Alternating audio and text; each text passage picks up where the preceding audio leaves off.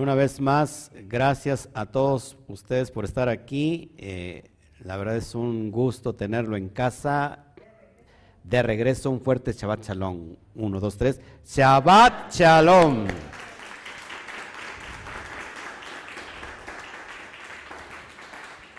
Estoy muy contento y muy agradecido. En la vida tenemos que estar siempre contentos y agradecidos. Un corazón agradecido es llevado a otro nivel. Así que gracias a todos ustedes por soportarme este, aquí. Total, la palabra dice que soportarnos los unos a los otros. Este, y gracias a todos los que están del otro lado. La verdad es que se ha creado una comunidad hermosa, bonita. Eh, el Eterno está llamando a todos por nombre y está conjuntando a todos de acuerdo a lo que Él está haciendo a través de este ministerio. Y déjeme decirle que cuando meditamos en las porciones de la semana, esta energía, esta bendición, este poder, como tú le quieras llamar, está llegando ahora mismo este, a este ministerio, les llega a todos, los, a todos ustedes que están pendientes y que son estudiantes y que nosotros consideramos ya estudiantes de, de este ministerio. Así que Stephanie Medina, gracias nuevamente por estar con nosotros, Connie Montañez, Nelly Telles, María Rojo, Pablo Andrade, Domingo Miguel, Chabat Chalón, Domínguez Miguel, perdón, Luis Pérez, República Dominicana, Alberto Ramos, este, Yamel Pizzi y Carlos de Sama. Bueno, gracias a todos, la verdad es que no tengo comentarios aquí en el, en el Facebook o en el Facebook. Así sí tengo. Chabat Salón, Carlitos, eh, Ru Torres, qué bueno que estás con nosotros, Nacho. Eh, y bueno, Gracias a todos, Patricia Páez desde Colombia. Gracias a todos. Algunos ya, este, ¿cómo se llama? Ya llegó, ya llegó el ocaso en algunos países, ya se terminó el Shabbat, pero qué bueno que sigue con nosotros Ángel, Ángel, Angélica Berrones también, Shabbat Shalom. Ahora, no, no quiero despedirme sin antes eh, meditar sobre esta bendición, sobre esta verajá de la semana, de esta porción. Estamos viendo la porción número 10, número 10 que tiene que ver con el Gesed, la bondad de Hashem. 10 representa la Yud, la letra Yud, y es el brazo y mano, la diestra de Hashem, que representa una vez, una vez más el Gesed, la bondad. ¿Todos aquí? Así que esta semana es de mucha bondad. Claro que necesitamos bondad. Necesitamos bondad, misericordia, sobre todo en esta semana que vamos, que se acerca un evento muy fuerte en la cosmovisión eh, cristiana, eh, van a celebrar Navidad y bueno, esperamos que esa bondad esté para con aquellos que todavía no vienen a la luz y que es necesario que rectifiquen. Amén. Gracias a todos nuevamente. Yadira Pérez Cisneros, gracias por estar con nosotros. Eh, vamos a iniciar en... Aquí empezó el ocaso hace rato. Ok. Pero gracias. De todos modos, iniciamos esta semana para los que ya vino el ocaso. Eh, recibir la semana con, con esta verajá, con esta meditación y los que estamos por recibir el ocaso, pues qué bueno cerrar con esta semana y que esta, perdón, con este tiempo y este inicio de semana y que esta semana tengamos esta verajot. Recuerda que la, porción, aunque se hizo para estudiarla, para meditarla, se, se hizo también, o más bien se hizo para llevarla a cabo. Hoy vamos a descubrir un secreto, el misterio, el, misterio de Safnat Paneah, el nombre que se le cambia, se le cambia a Yosef en, la dispersión, y vamos a ver qué tiene que ver todo esto, qué nos representa este nombre, y, bueno, me espero que se sigan conectando más, por favor, si nos pueden ayudar a compartir, se los voy a agradecer. Este, yo creo que los hermanos de Europa, pues ya para ellos ya es, ya es de madrugada, bueno, es muy noche ya, ¿no? Son como las, ¿qué serán? Son como, ya son las 5.34.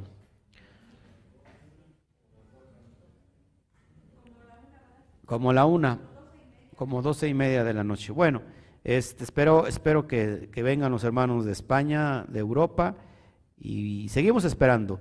Yo quiero, este, antes de iniciar, repito nuevamente, repito nuevamente, es un pleonasmo, Repito, este, es una bendición poder meditar este, cada porción semanaria con ustedes, que yo los considero mi familia. Por supuesto que aquí que estamos físicamente somos una familia y que estamos este, unidos. Queremos que sigamos unidos, por favor, y que ya tenemos mucha comunidad en, pues por medio de las redes sociales. Así que gracias a todos, la verdad les, les agradezco mucho. Bueno, vamos a iniciar, vamos a dar inicio, por favor. Recuerde que los comentarios los voy a dejar al último. ¿Y, cómo inicia esta porción? Bueno, pues abrimos nuestra porción en el libro de Bereshit. Esta porción se llama Miketz. Miketz que se traduce como aconteció. Aconteció. Eh, y la lectura de este pasaje es del capítulo 41,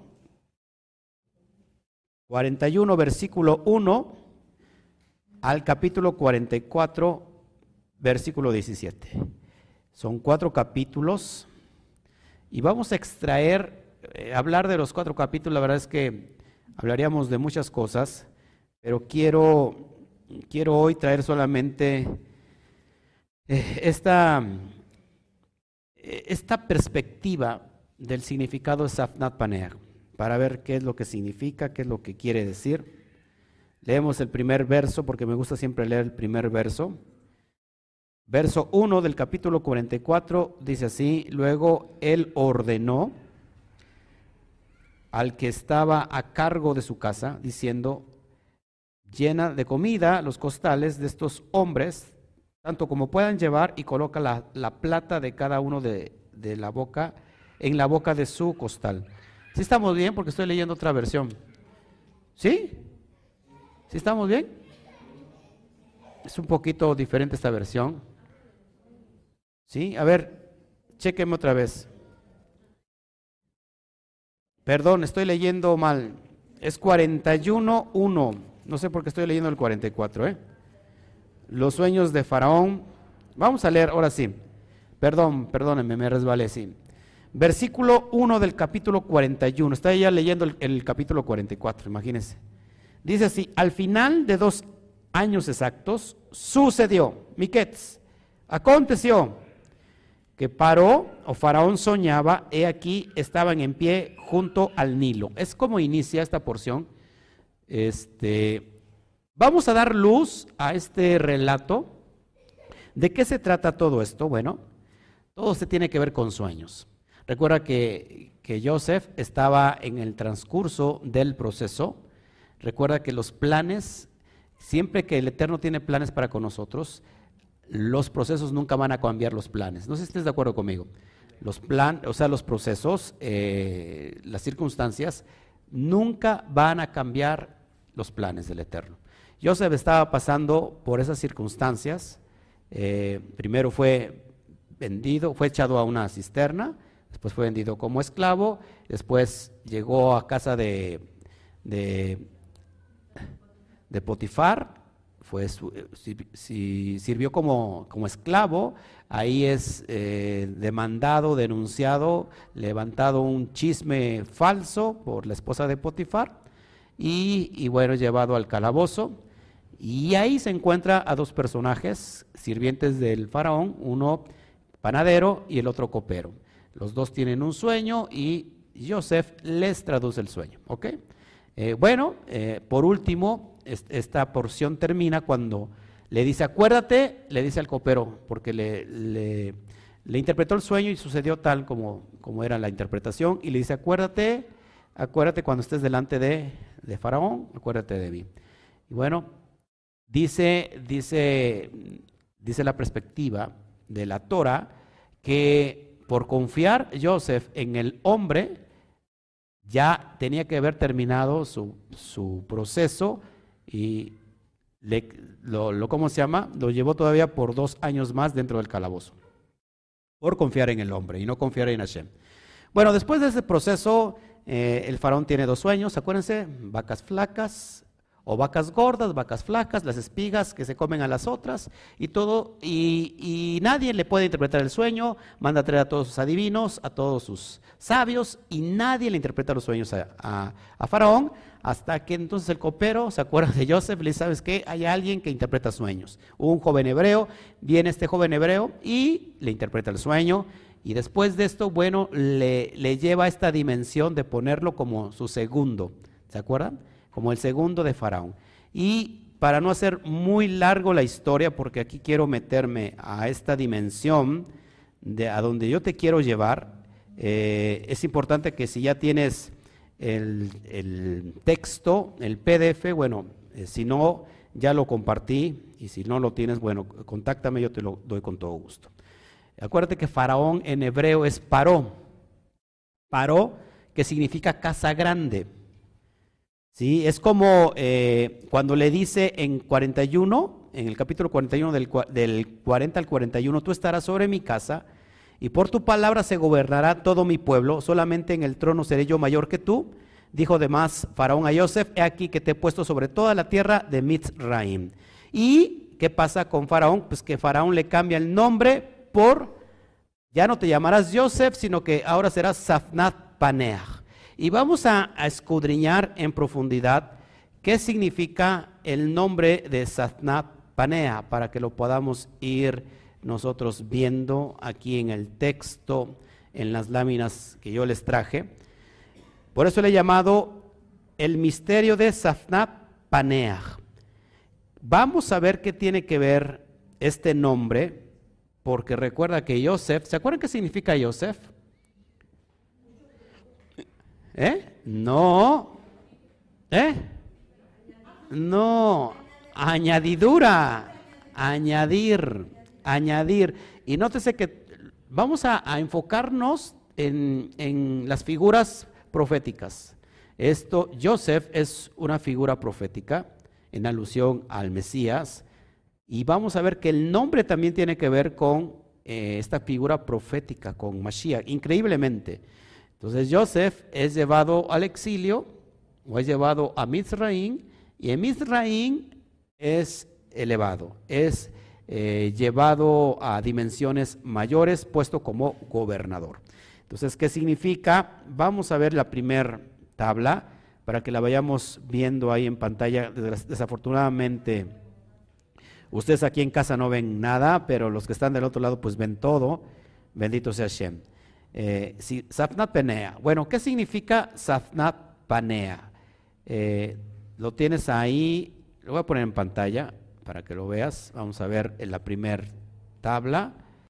Y qué triste, ¿cómo no podemos sacar de aquí, verdad? Este señal y, llevarla. Sí, se desconfiguró. Sanat Panea. Bueno, ahí lo tienes en pantalla. Así se escribe en hebreo. La Saed o. No, la Sadet. Sade o Sadik también. Vamos a descubrir cómo, qué significa, cuál es el misterio que está detrás de Satnapanea. Y por qué, por qué un nombre, aún, que en el nombre lleva propósito, porque Joseph significa añadir. ¿Y qué va a añadir el Eterno en los tiempos posteriores? ¿Por qué se va a reír? Al tiempo final tiene que, tiene que añadir mucho fruto. Eso se, se traduce como Efraín. Pero ¿por qué aún en una tierra pagana, porque Egipto representa una tierra pagana, una tierra que, o un país que no tiene nada que ver posterior, eh, supuestamente con el Eterno. ¿Y por qué aún en ese, en, esa, en ese mismo país, cambiándolo de un nombre original hebreo a un nombre pagano, aún en ese nombre tiene propósito? Y vamos a descubrirlo conforme te lo voy presentando. Amén. Bueno, Satnat Panea Posiblemente proviene de la raíz hebrea zafán. Zafán, que significa esconder, atesorar, ocultar. Muchos, este, mira, aquí nuestra alumna lo trae hasta en colores su PDF. Así deberían de hacer todos, mandarlo a imprimir y ahí tenerlos ahí. Ya nomás ahorita empieza usted a repasar conmigo, ¿verdad? Y ya no se pierde de eso. Entonces, zafán tiene que ver con esconder, atesorar y ocultar. Es la primera palabra zafán. De, hecho, viene de zafán. Y nótese que la versión de los 70 y la versión copta lo traduce como Salvador del mundo. Eso es bien importante porque esto nos está conectando con algo más allá que el propio Joseph. Eso es impresionante. Salvador del mundo. Eh, y Paneach viene o significa descifrar, averiguar, solventar, decodificar, interpretar. Es lo que significa panea. Lo repito y lo tienes en pantalla. Descifrar, averiguar, solventar, decodificar o interpretar. De ahí que, por eso Joseph interpretaba qué? Sueños. ¿Ok? Esto es importantísimo que, porque ahorita lo vamos a, relacionar con, con los SOT, con una interpretación SOT mesiánica, todo lo que te estoy enseñando. Son, la verdad que son tres, tres este, gráficas que te estoy mostrando, pero creo que están llenas de, de mucha luz. Para que esto no, no viene lógico, abrimos nuestra Torah y pues esto solamente lo leemos así tan llano y no entendemos o no vemos todo lo que está detrás. ¿Cuál sería el significado completo entonces de Safnat Paneach? Sería quien revela las cosas, eh, quien revela las cosas ocultas o lo oculto se revela. Quien revela las cosas ocultas o lo oculto se revela. De hecho, una forma de un estado de Neviut o de un estado de una atmósfera profética tienen que ver los sueños. Los sueños, un nivel más alto son, ¿se acuerdan? Un nivel más alto de los sueños en cuestión de lo profético que es. ¿No se acuerdan? Las visiones. Una cosa es la persona que sueña, otra cosa es la que ve visiones en un estado de Neviut. En un estado, Neviut, ¿qué significa? ¿Se acuerdan? Una atmósfera profética se le conoce como vidente. Y el grado más alto de profecía es el que habla por medio de la boca. Pei tiene que ver con boca. Pei, porque ella es el que habla, es Hashem que habla por medio del, del profeta. Eso es bien importante que lo entendamos. Entonces, Joseph era aquel que podía revelar lo que estaba oculto en un sueño. Por eso eh, quiero entender que Faraón le cambia el nombre a Safnat Paneach. Y nótese que aún en ese nombre hay mucho, mucho, mucho sobre el propósito mesiánico de Joseph, porque es un eslabón, repite conmigo, es un eslabón.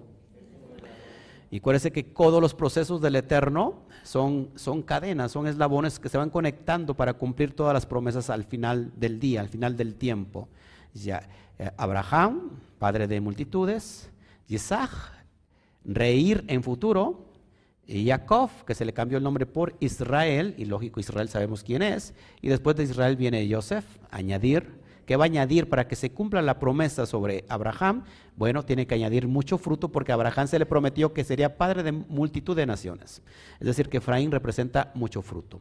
Ahora, este, este lenguaje que te estoy enseñando es, tiene que ver con la asignación que se le da a Joseph. Y bueno, hay un personaje importante que tenemos que ver al final del tiempo que, va a concluir todas las cosas. Ese es el, sentido, por decirlo así, más general de lo que puede representar la palabra Safnat Panea. Revelador, el, eh, o el oculto se revela o quien revela las cosas ocultas. Amén. Eh, recuerde que también el que revela las cosas ocultas es un maestro. ¿sí? La Torah tiene muchos códigos, la Torah tiene que descifrarse. Cuando nosotros leemos la Torah, sobre todo, estoy hablando en hebreo. En hebreo no es lo mismo que lo estudiemos en español. Cuando nosotros empezamos a aprender un poco de hebreo y a conocer las características, los términos hebraicos, nuestra alma se va beneficiando de esos códigos. Por eso es bien importante todo eso. Así que también aquel que revela las cosas ocultas es un maestro de Torah. Y nosotros, eh, si nos, lo empezamos a conectar mesiánicamente, recuerda que tuvimos alguien que vino a interpretar correctamente la Torah y que no la vino a abrogar, no la vino a cancelar, sino que vino a interpretar correctamente la Torah, es decir, vino a interpretar lo que estaba oculto. Bueno, vamos a conectar ahora entonces esto con la relación Sot, en cuestión del Mashiach. Vamos a ver qué tiene que ver Joseph, qué tiene que ver, quizás peor aún, Safnat Paneach con el Mesías. Si alguien de primera nos dije, nos escucháramos esto, no es que Safnat Paneach tiene que ver con el Mesías. O sea, para nosotros se nos podría convertir en una barbaridad. Pero cuando nosotros empezamos a descifrar lo oculto, precisamente nos da mucha alusión. Vamos a la siguiente tabla para que, para que podamos ver y podamos comprender. Bueno, Sanat Panea, ahí lo tienes en pantalla, es Joseph.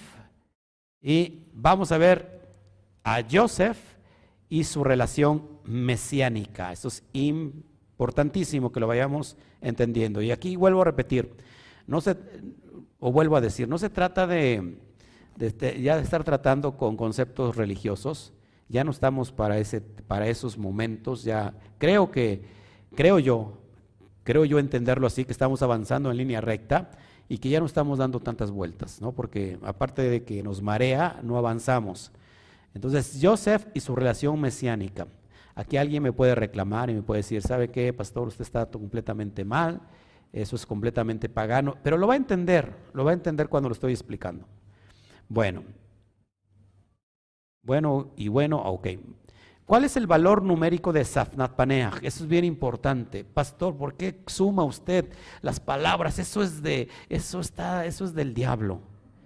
Otra vez mente religiosa. ¿Por qué sumo las palabras? Bueno, pues porque la palabra, cada letra hebrea tiene un valor numérico. En el hebreo no hay números. Cada letra es un número. Y ahora, si nosotros sumamos la palabra, ¿por qué es importante? Porque hay algo que está escondido ahí. Y esto es lo que yo te quiero enseñar hoy. Amén. Es que eso es cábala. Pues déjame decirte que el, Eterno fue el que creó todo esto. La cábala no es dueño de esto. El Eterno es dueño de todo.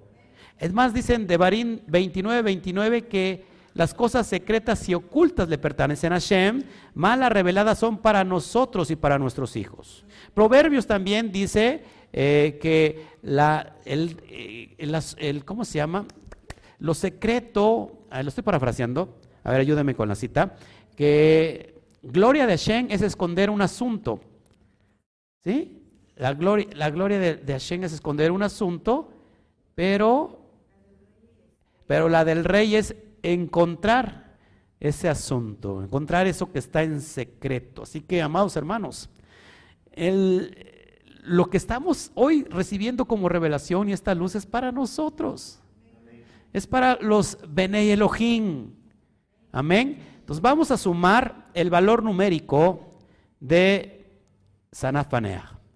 Bueno, ahí tenemos las letras y tiene un samor, un, un, un valor de 828. Apúntelo porque eso es bien importante. 828. Tenemos la SAE, vamos a apuntar aquí, a ver. Bueno, el valor numérico de la palabra Sanat Paneach es el mismo valor para la frase, que eso es bien importante. Yo quité los valores eh, que, están abajo, porque lógico, tú los puedes sumar eh, para que lo vayas viendo, y te va a sumar exactamente 828, según el nombre de que estás viendo en hebreo, 828. Ahora, 828, apunta esto es bien importante, porque el valor igualmente para la palabra hebrea, la frase hebrea, suma exactamente igual la, la frase hebrea, Hu Harabi Yehoshua ben Yosef. Hu Harabi Yehoshua ben Yosef. Suma exactamente 828. ¿Cómo se traduce Hu Harabi Yehoshua ben Yosef? Él es, él es el rabino Yehoshua, el hijo de Yosef. Ojo aquí, fíjese la conexión. Él es el rabino Yehoshua, el hijo de Yosef. ¿Quién es el hijo de Yosef? ¿Eh? Yeshua Hamashiach. Hijo de Yosef, hijo de Miriam. ¿Por qué conectamos esto? Porque todo, todo, ojo aquí, todo en lo secreto, todo en el SOP tiene un propósito de conectarse de una manera increíble. Es decir, Satnapanea, ojo aquí, es una sombra del propio Mesías. ya usted a esta altura está loco. ¿De dónde saca este pastor que, bueno, te lo voy a enseñar para que vayamos viendo con lujo de detalles. Ahora, 828, si yo tomo la suma de 828 y lo sumo entre sí, 8 más 2 más 8 me da igual a 18. Creo que eso hasta un niño de, primaria lo sabe. Lo importante de todo esto que 18 es el valor numérico, ojo aquí, para la palabra Jai. Y Jai significa vida. Vida. ¿Sí? No, dilo adelante. ¿Qué dije? ¿La letra? La palabra Jai. Jai. Vida. La palabra Jai, vida. Entonces ya aquí se esconde algo intrínseco bien hermoso. Panea, que en ciertas traducciones se conoce como el Salvador del mundo, el revelador de lo secreto, y que tiene que ver con, él es el, él es el rabino Yehoshua, hijo de Yosef, y aparte tiene que ver con vida. Creo que aquí ya hay muchos ingredientes para entender que esto es algo que es profético, de una manera mesiánica. Eso es importante que lo vayamos entendiendo. Ahora, fíjense, esto es, esto es poderoso, poderoso. Entonces, si Jai significa vida, ahora, 8 más 1 nos da 9. 9 que tiene que ver con la alusión a los nueve meses de gestación de la mujer, para dar vida. Así que de la misma manera, Joseph, siendo Satnat Panea, sería el medio para dar vida a toda su casa. ¿Se acuerdan que en el tiempo de hambruna es cuando sus hermanos, su padre, toda su casa de Joseph va a buscar alimento a Mitzraim y ahí Joseph es que lo suministra. ¿Sí? Entonces, en el tiempo de la hambruna mortal, ojo aquí, más tarde el propio Yeshua sería el medio propicio para dar vida a sus hermanos que están dispersos entre las naciones. Présteme mucha atención aquí porque, repito, yo no quiero parecer este, ni religioso ni, ni, quiero serlo, pero eso es bien importante. Y creo que a todos nos ha pasado. Cuando venimos a, a las raíces hebreas, lo primero que tenemos que defender es el nombre. Y el nombre siempre lo, defendemos y decimos, no, no se puede decir Jesús, ¿no? Porque es pagano. No digas eso. Tiene que ser Yeshua, Yeshua, Yehoshua. Ojo aquí. Pero resulta, amados hermanos, que esta historia que te estoy enseñando de Joseph yendo a la dispersión, yendo al exilio, es la misma historia que se está repitiendo con el Mesías. Si se da cuenta, y quiero desconectarme de todo lo religioso para poder entender esto. Si se da cuenta, el Mesías no es aceptado por sus hermanos, inclusive es vendido, como pasó con Joseph, por monedas de plata, por Judá, por Judas también. Judas significa Yehuda. Y no es aceptado en su tierra. Nadie es profeta en su tierra.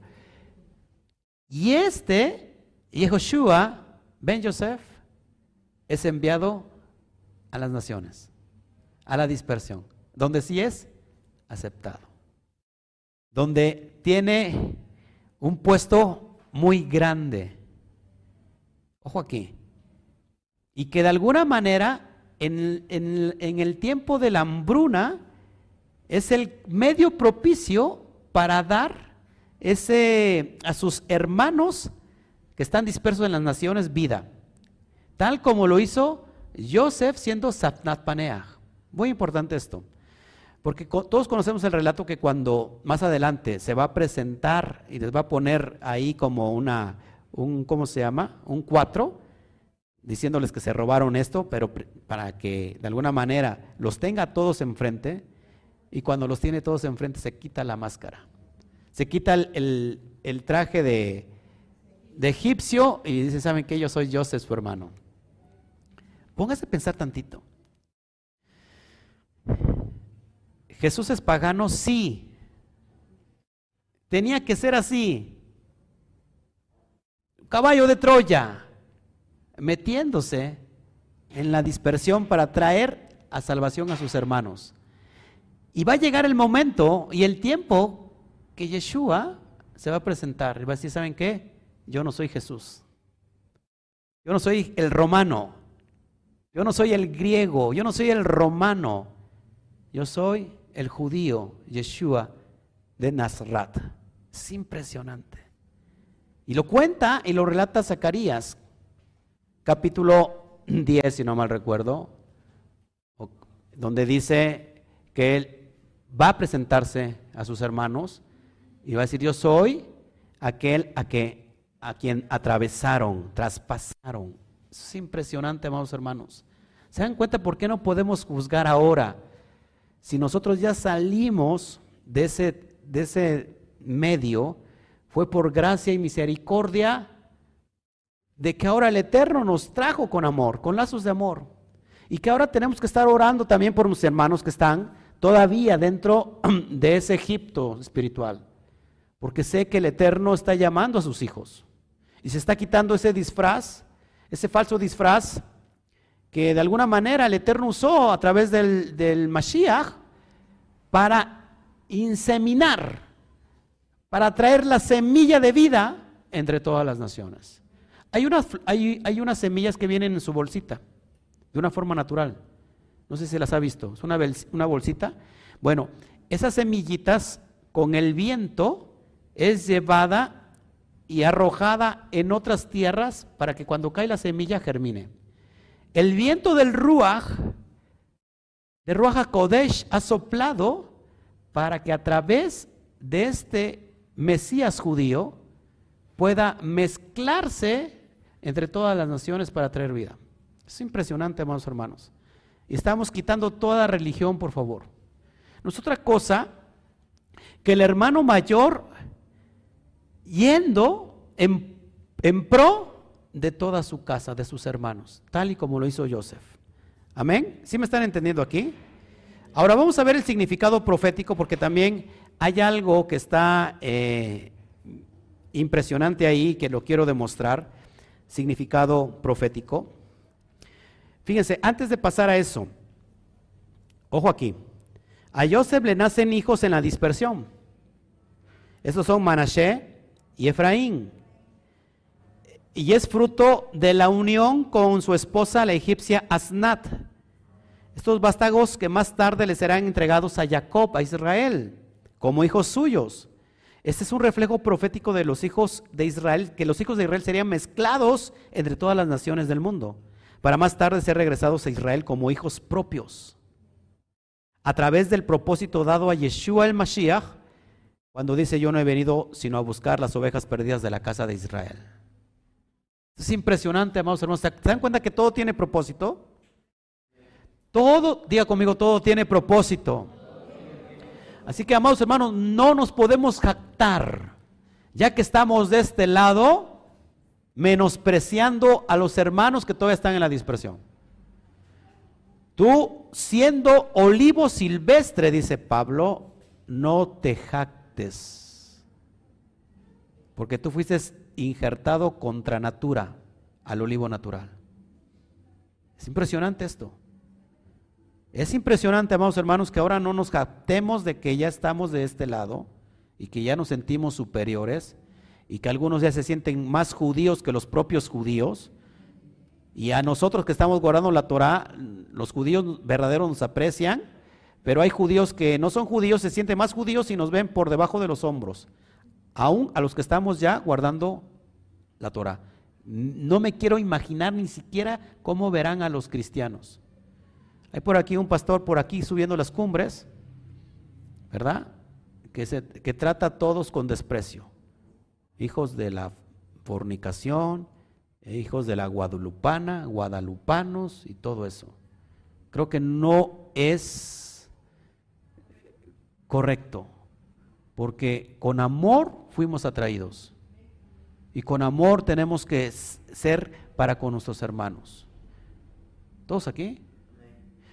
Entonces, bien importante todo esto. Los hermanos de Joseph no le pudieron conocer a la, primera entrevista, ¿se acuerdan? No fue hasta la segunda entrevista que le conocen porque él se despoja de su identidad egipcia. Y asimismo Yeshua no lo pudieron conocer sus hermanos. Entonces él vendrá a conocer su verdadera identidad, sacaría 12 días, el texto que te había dicho. Dice, y derramaré sobre la casa de David y sobre los moradores de Jerusalén espíritu de gracia y de oración. Y mirarán a mí, a quien atravesar, a quien traspasaron y llorarán como se llora por hijo unigénito, afligiéndose, afligiéndose por él como quien se aflige por el primogénito.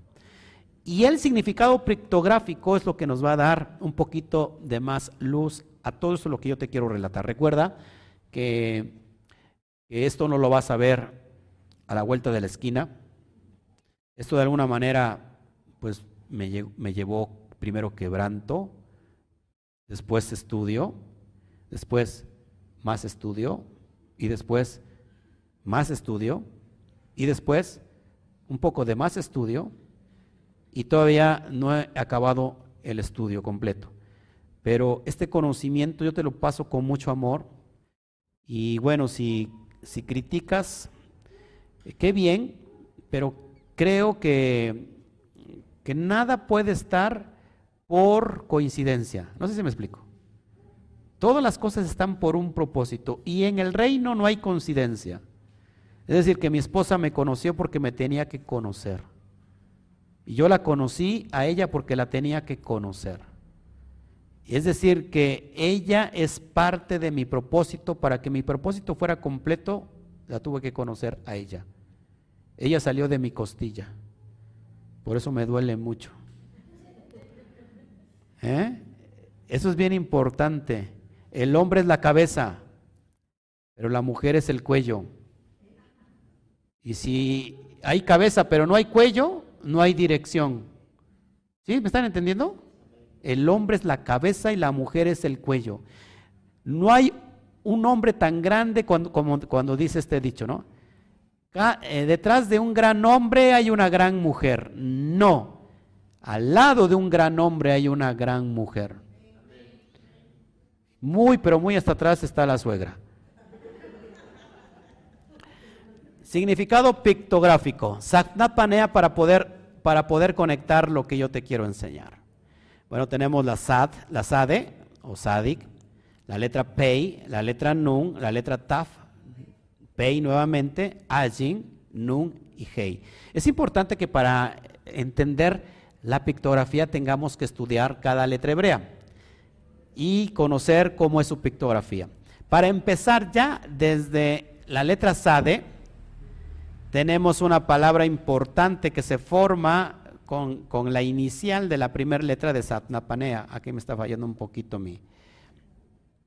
Y tenemos la letra Sadik, justo.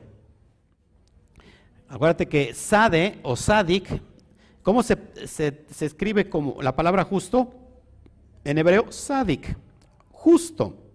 Ya de hecho la inicial de Satnapanea te está diciendo algo importante. También se saca la palabra sedaká, que es justicia. Justicia es bien importante. Bueno, tenemos entonces Sade, Pei, Nun, Taf, Pei, Ajin, Nun, Het. Het. Al último dije Hei, pero me equivoqué. Es Het. Y este es la, el significado. Algo me está pasando aquí. Bueno, este es el significado. Te voy a ir mostrando poco a poco. Y cada letra tiene una pictografía hebrea. ¿Recuerdan la Sade? ¿Cómo, ¿Cuál es la pictografía? Un hombre recostado, que parece a la letra Num, pero no, es un hombre recostado. Luego la Pei tiene que ver con boca, es una boca así. La Nun tiene que ver con un esperma. Yo, yo me pregunto aquí, ojo, si esto no es sobrenatural, yo no sé qué cosa es. Y yo no sé entonces qué estaría yo enseñando. ¿Cómo en el tiempo de Moshe Rabenu, se, va a dar cuenta alguien que un esperma es así. Si no existía el microscopio. ¿Cómo?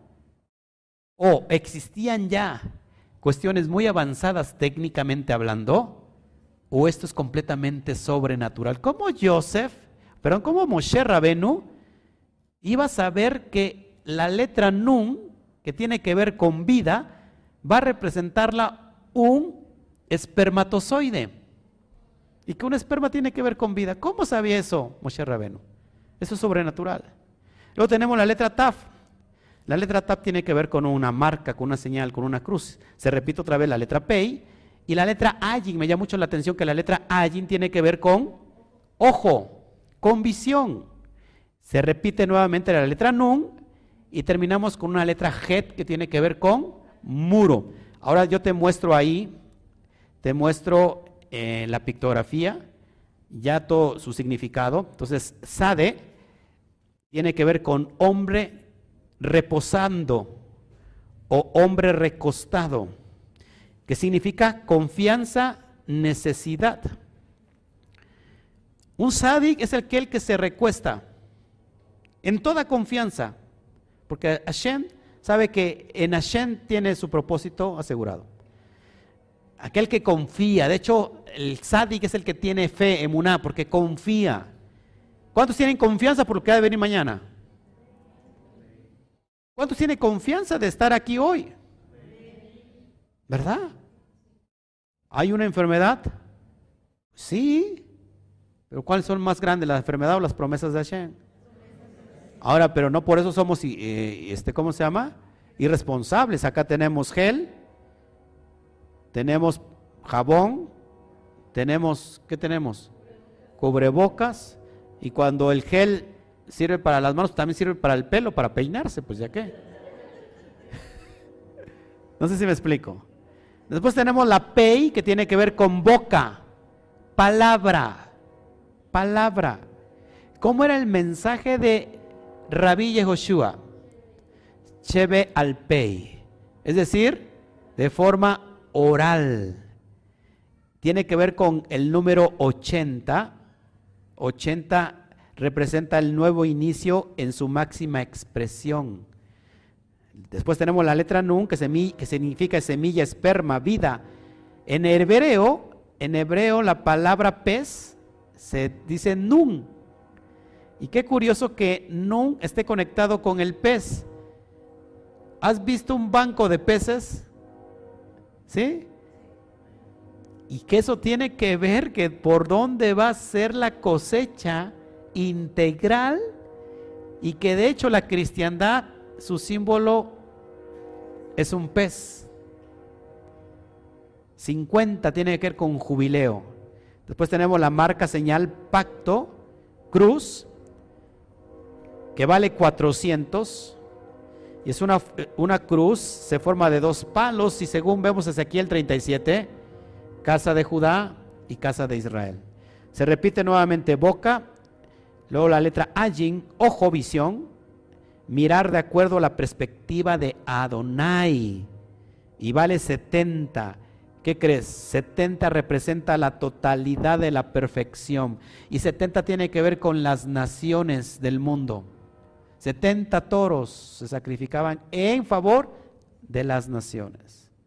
Después tenemos la letra Nun. Otra vez semilla, esperma, es impresionante. Y por último tenemos la palabra Het, que, que es, una barda, literal, es una cerca, significa separación, muro o pared.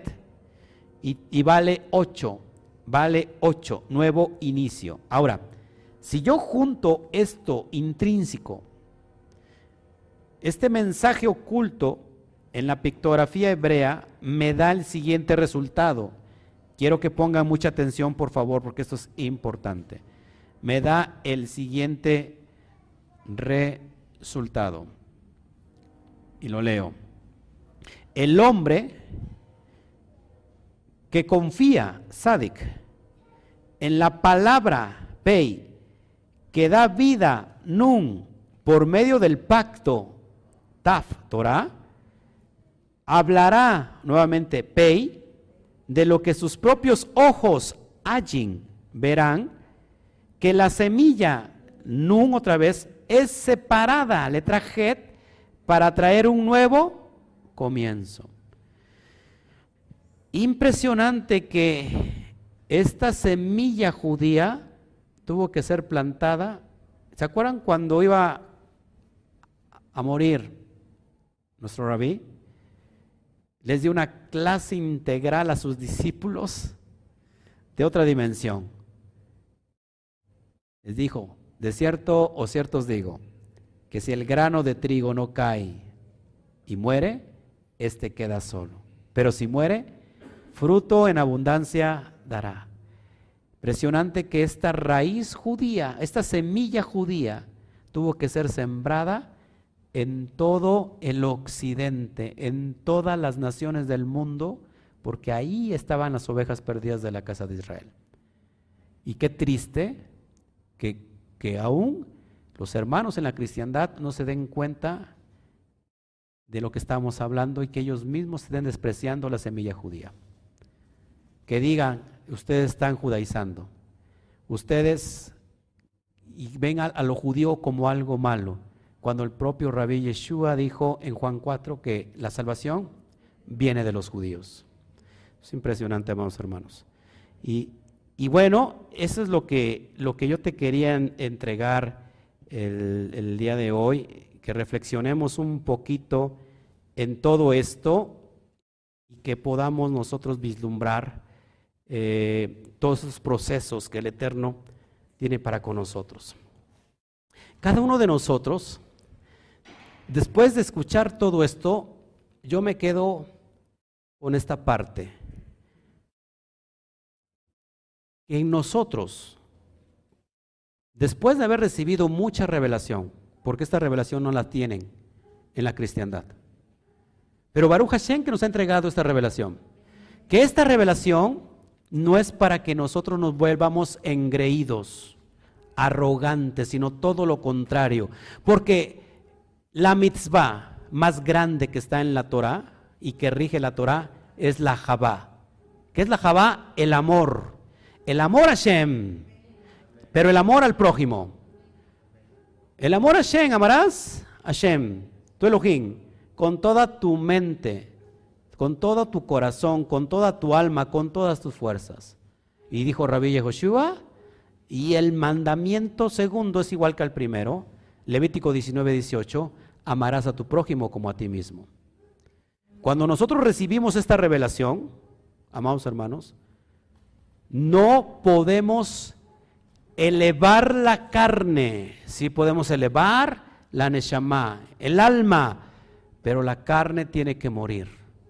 Y era importante que cada vez que nosotros morimos a nosotros mismos, estamos llevando a cabo el propósito del Mashiach a las naciones. Cuando morimos a nosotros mismos, morimos a nuestro ego, a nuestra carne, a nuestro Yetzer Hará. Y entonces el que es sacado, el que es salvado, el que es liberado, es la propia alma que está sujeta todavía al cuerpo. Por eso cuando vemos a, a Yehoshua en la cruz, no es otra cosa sino una alusión directa a nuestra vida. Había dos personas al lado de, del madero, dos ladrones, uno que se arrepintió y otro que se negó. ¿Qué representan esos? Es muy fácil. Que cuando nosotros vamos a, lo más elemental de nuestra vida, el Yeter Jara es el que se revela, pero el alma es el que, el que es salvada y es glorificada y, y llevada a otro nivel. ¿Qué nos representa ese madero con esos tres personajes? Que nosotros tenemos que ir a esa dimensión mesiánica y que lo único que, se, que trasciende es el alma, pero lo que se queda es el cuerpo. Y ese representa a este que lo negó, ¿verdad? Que no quiso. Si tú eres el Mesías, ¿qué le dijo? Bájate de la cruz y sálvate a ti mismo. Ese es el Yetzer Jara. Entonces, cuando nosotros vemos esa escena, representa que tú y yo tenemos que morir al ego. Representa que tú y yo tenemos que dejar de vivir en la esclavitud y que dejemos de ser esclavos del propio Yetzer. Así que esto es lo que yo te quería entregar y que Baruch Hashem, porque esta semana pienso yo que el Eterno nos va a llevar a grandes dimensiones. Cada vez que pasamos por estos procesos, Joseph, así como Joseph, Joseph pasó por la cisterna, después por la esclavitud y después por la cárcel. Y en esos procesos del el cuarto oscuro, como yo le llamé, significa que todos los procesos se revelan, se están, se están trabajando para revelarse en el cuarto oscuro. Cuando, los, cuando se revela es que entonces viene la luz y se reveló lo que no podemos ver en la oscuridad. En la oscuridad no se ve nada.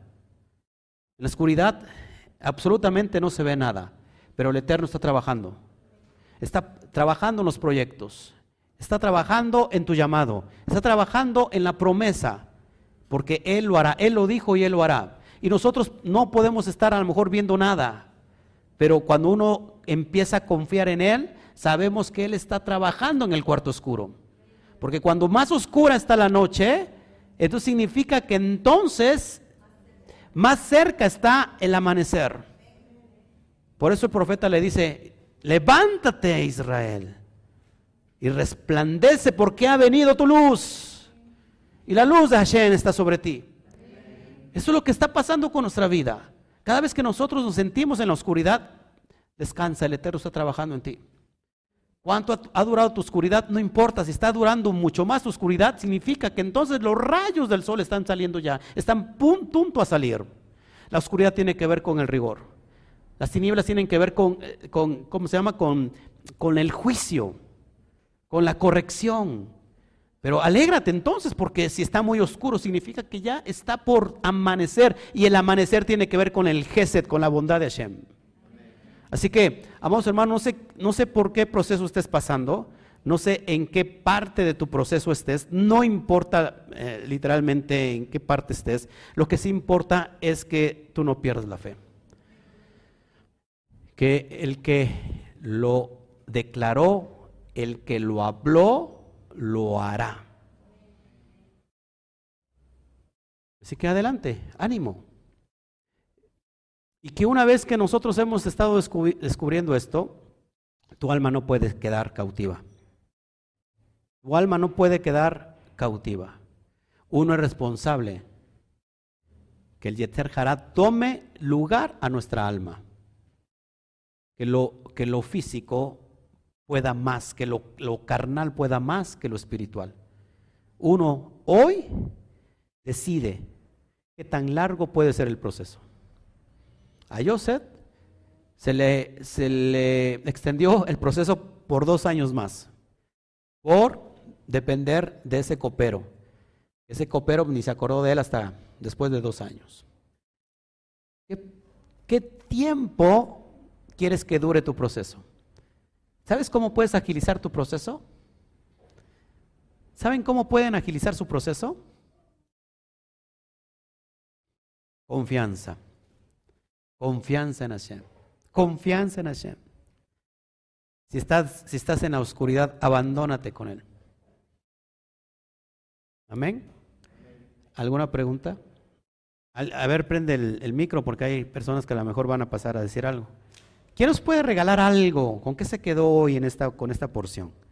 ¿Qué aprendió hoy de esta porción? ¿Cómo aplicar a nuestra vida esto?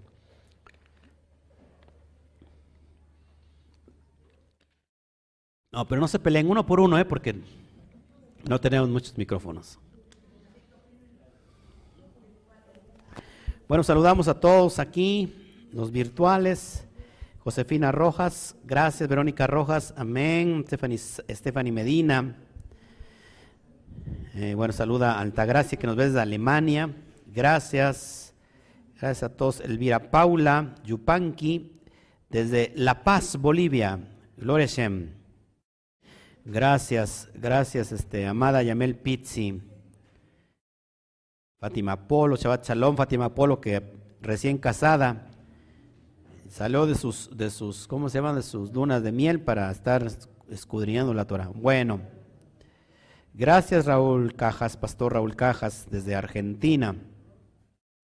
Gracias que, que el Eterno está iluminando cada día más y que en realidad estamos, estamos creciendo Gracias, gracias, gracias. Este, así es. Híjole, es impresionante esto, ¿no? A ver, apantálleme, ilumíneme, resplandezcame con esa luz que recibí hoy ¿Quién? ¿Quién, quién le gustaría darme algo que haya recibido? ¿Cómo, ¿Qué le pareció esto? ¿Eh? Lo que tú quieras. Bueno. Bueno. Mm. Pastor, bueno, lo que yo entiendo es que el error de nosotros ha sido siempre confiar en el hombre, en un mm. trabajo, mm. en el tiempo, en la ciencia, en la medicina, pero nunca hemos volteado los ojos como debería ser y confiar en el Eterno. Así es.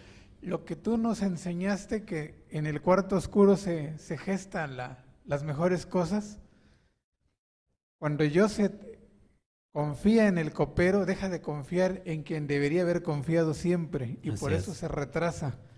Cuando nosotros hemos confiado, hemos puesto los ojos en el mundo o en las cosas que el mundo nos da, todo se viene abajo o todo se detiene. Si nosotros, por ejemplo, en esta epidemia tan grande, cuando todo está cerrado, cuando las posibilidades de generar dinero son difíciles, nosotros hemos visto, nosotros nos dedicamos a confiar en Él y hemos visto completamente todo su respaldo.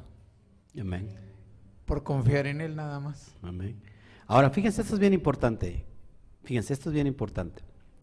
Porque el Eterno siempre nos da, nos visualiza la parte profética de lo que quiere hacer con nosotros. Él lo ha hecho así con todos los hombres, lo dijo con Abraham, si tú puedes contar las estrellas de los cielos, así será tu descendencia. Y resulta que, pues, que no tenía ni uno solo y aparte eh, su esposa era Estel y, él era ya viejo. Conmigo también me da una visión profética, pero resulta que a veces el proceso que pensamos por donde vamos a caminar para cumplir ese propósito, resulta que no es lo que nos esperábamos en ese proceso. Y Joseph probablemente no se esperaba que fuera maltratado, vendido y llevado a una cloaca. Si a él se le dio sueños que, iba a ser un gobernador, que aún todos sus hermanos iban a inclinar hacia él. Bien importante esto, porque a lo mejor tú estás renegando el, el, proceso que estás pasando ahorita mismo. Pero no importa el proceso, a lo mejor tú estás diciendo, ¿qué hago aquí? ¿Qué estoy haciendo aquí? ¿Por qué aquí? Porque ese es el proceso del Eterno y a lo mejor te llevó a, lugares extraños que no tenías que haber estado, así como una forma lógica, decir, ¿cómo estoy aquí? Es el proceso que el Eterno está usando para traer luz a ese punto específico. Así que, amados, no rechacemos el proceso, no reneguemos del proceso. Al final del tiempo, el plan del Eterno es perfecto y se va a cumplir. No importa que Faraón te cambie el nombre. No importa que el mundo te cambie el nombre, porque recuerda que en el nombre hay propósito. Y en el pueblo hebreo cada nombre tiene un propósito. Pero de, repente a lo mejor el enemigo dijo vamos a cambiar el nombre a este y con esto lo desbaratamos. No importa que te cambie el nombre el mundo. Aún en ese nombre tendrás un propósito. Amén. Así que yo me quedo con eso y con eso los quiero dejar para que usted medite hoy. Si me pueden ayudar, por favor, ahí cualquier, cualquier eh, duda, pregunta. Gracias, Bertita Palafox. Gracias, anímense, échenle ganas, adelante. Quizás estás en, las cisternas, estás, estás en, siendo esclavo, quizás estás ahí en el, en el calabozo, no importa. Lo que sí importa es que el Eterno se puso ahí. Y si te puso en el calabozo es por algo. Es que va a ser un propósito de ti. Y Hashem, perdón, Joseph, a lo mejor, ¿qué hizo Joseph para merecer eso? No hizo nada. Solamente soñó. Pero el Eterno lo llevó ahí porque sabía que aún Joseph iba a confiar en esa parte, en ese lugar, en ese momento. Quizás hoy estás en medio de mucho paganismo.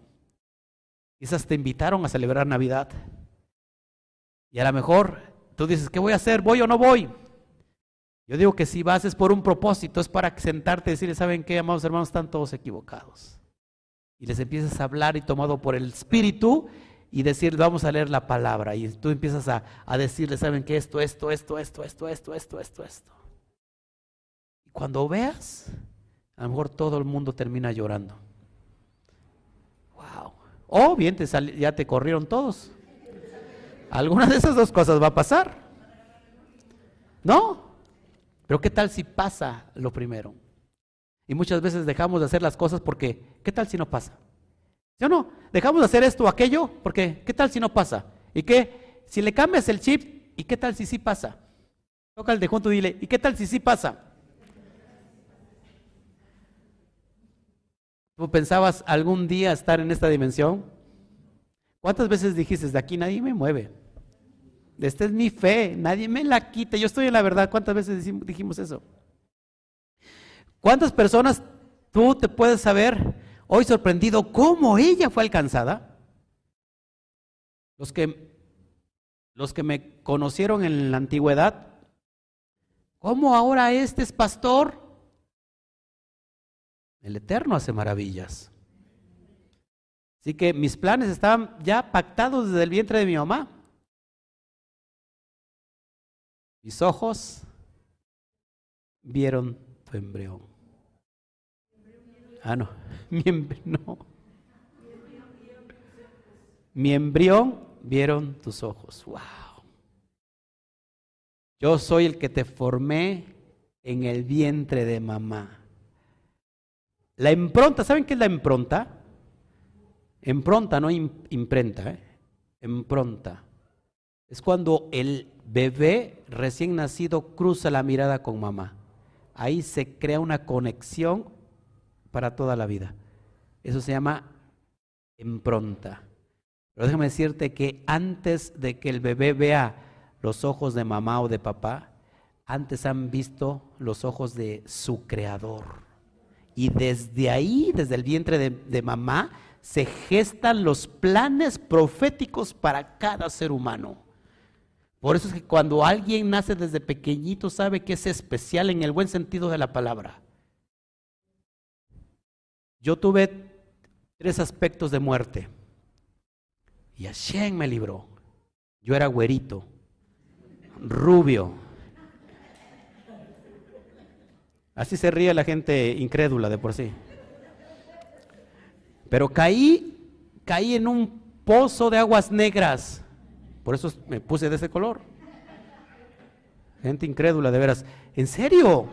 Y me estaba yo ahogando, muriendo. Y el Eterno me libró. Me volteé en la autopista a más de ciento y tantos. Yo no iba conduciendo, por supuesto, yo soy un, un Mad Max conduciendo. Y el Eterno me libró. Me ha librado porque sabes, esos propósitos que el Eterno tiene, los va a cumplir en ti. Así que nunca dejes de soñar. Nunca dejes de soñar. Porque cuando dejamos de soñar es que estamos en esclavitud. Por eso dice el Salmo que volveremos a soñar. Solamente los esclavos no pueden soñar. Tu físico puede estar atrapado, nunca tu alma. Así que no importa el proceso, no importa en qué parte estás, tus planes no van a cambiar. No determinas tú tus planes. Toca el de junto, toca el de junto, dile, no determinas tú tus planes. Tú no determinas tus planes. Él es el que determina los planes.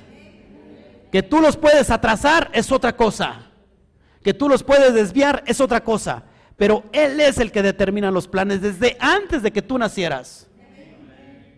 Desde antes de que tú vinieras a este plano espiritual, a este plano físico, el Eterno ya había puesto un propósito en ti. Así que de ti depende que te levantes hoy con ánimo y de que dejes en, eh, eh, ese estado de, mediocridad, ese estado de decir, ay, eh, no, no, valgo nada, nadie me quiere, todos me odian, mejor me como un gusanito. De que dejes ese estado de, de autocompasión, de, auto, de autolástima, nadie me quiere. Yo no nací para amar, nadie nació para mí. Tan solo fui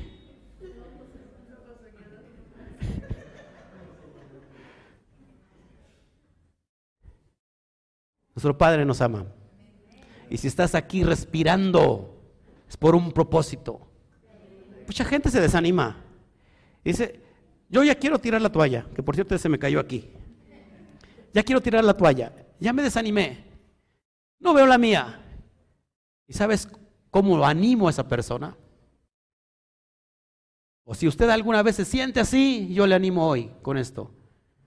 Vaya usted a los hospitales y vea cómo personas están muriendo y que necesitarían a gritos un órgano para poder vivir y que usted los tiene y aún con todo eso se siente que no vale nada en la vida.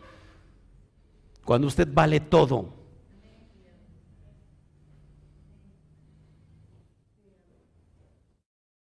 ¿Se da cuenta?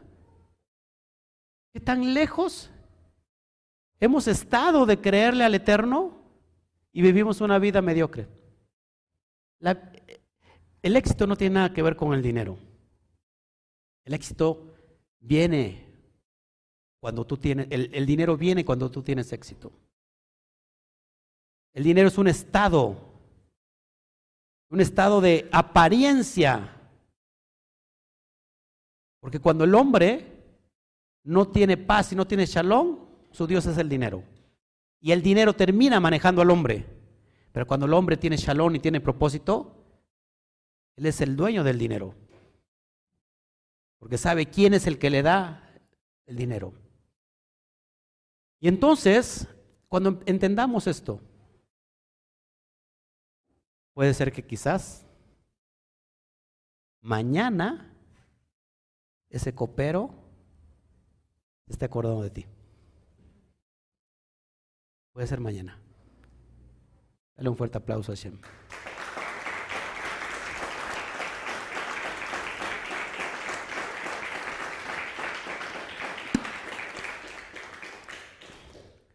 Bueno, pues nos vamos. Este, no, no sé si tienen alguna pregunta. Claro, claro. Para eso el Eterno nos puso, para hacer luz a las naciones. Israel, ¿cuál es el propósito de Israel? Ser luz a las naciones. Y ¿te acuerdas de la de, este mashal del, del buen samaritano? Pues eso apliquémonos. Apliquémonos que nosotros seamos ese buen samaritano. Samaria era relegada porque no, era, no los creían puros. Sin embargo, pasó un rabino, pasó a un... y no se compadeció por el que estaba tirado. Pero sin embargo, el, el samaritano se compadeció. Nosotros representamos a ese, porque venimos de ahí. Y no podemos no podemos rechazar a mi hermano. Tengo que ser luz a las naciones. Y el propósito de Joseph está en nosotros también.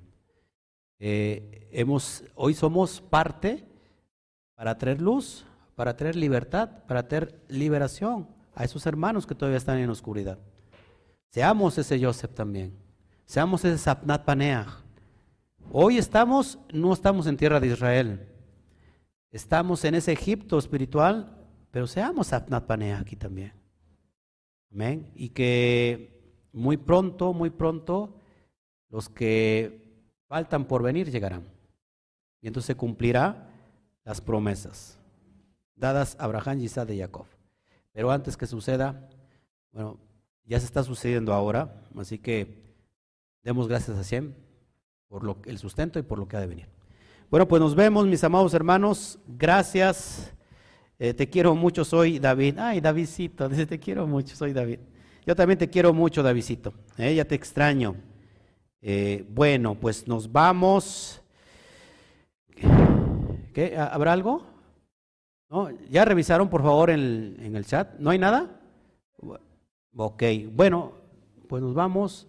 tenemos una semana importantísima. Seamos luz en esta semana. ¿Qué les parece? En esta semana van a abrir, se van a, a, prender luces artificiales. ¿Sí? O sea, en esta semana en el mundo se van a prender luces artificiales. Usted no sea una luz artificial, sea una luz natural. Y enseñe la Torah. Enseñe el por qué no hacerlo. El por qué hacerlo y el por qué no hacerlo. Enséñenlo. y que sean esa luz no artificial, sino una luz natural.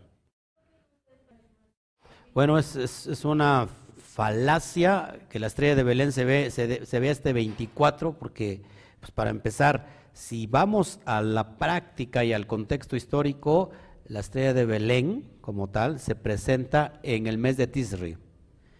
¿Sí? Y mes de Tisri estamos hablando entre septiembre, octubre, no en diciembre.